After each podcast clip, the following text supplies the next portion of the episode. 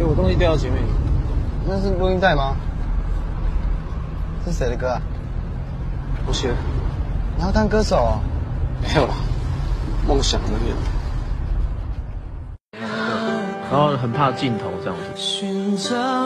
周杰伦，周杰伦，爱那也有人说这样的音乐可能很粗糙，那录音的设备可能不齐全，但是我就是要这样的音乐。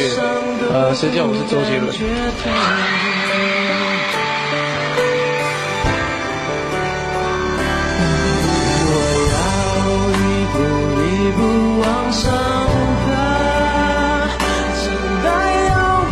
等一下，我会尽力的表演，好不好？谢谢你们。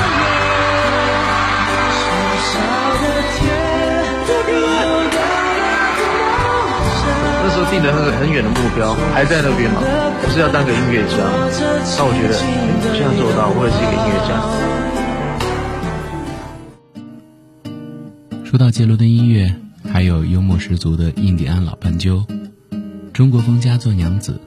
这样一张个性十足、曲风多元的专辑，无论过去、现在或未来，都依旧令人难忘。发这张专辑以前，他有点不得志，一身不成样子的旧西装，每天窝在逼仄的办公室，对着一台破钢琴，写着一首首不知道何时才有机会发表的歌。那些不被前辈们赏识的作品，揉成纸团，堆满了好几个垃圾桶。发完专辑以后，他的才华被很多人认可，还以新人之姿拿到了金曲奖上最具分量的奖杯——年度专辑奖。也就是从这张专辑开始，他走上了属于周杰伦的天王之路。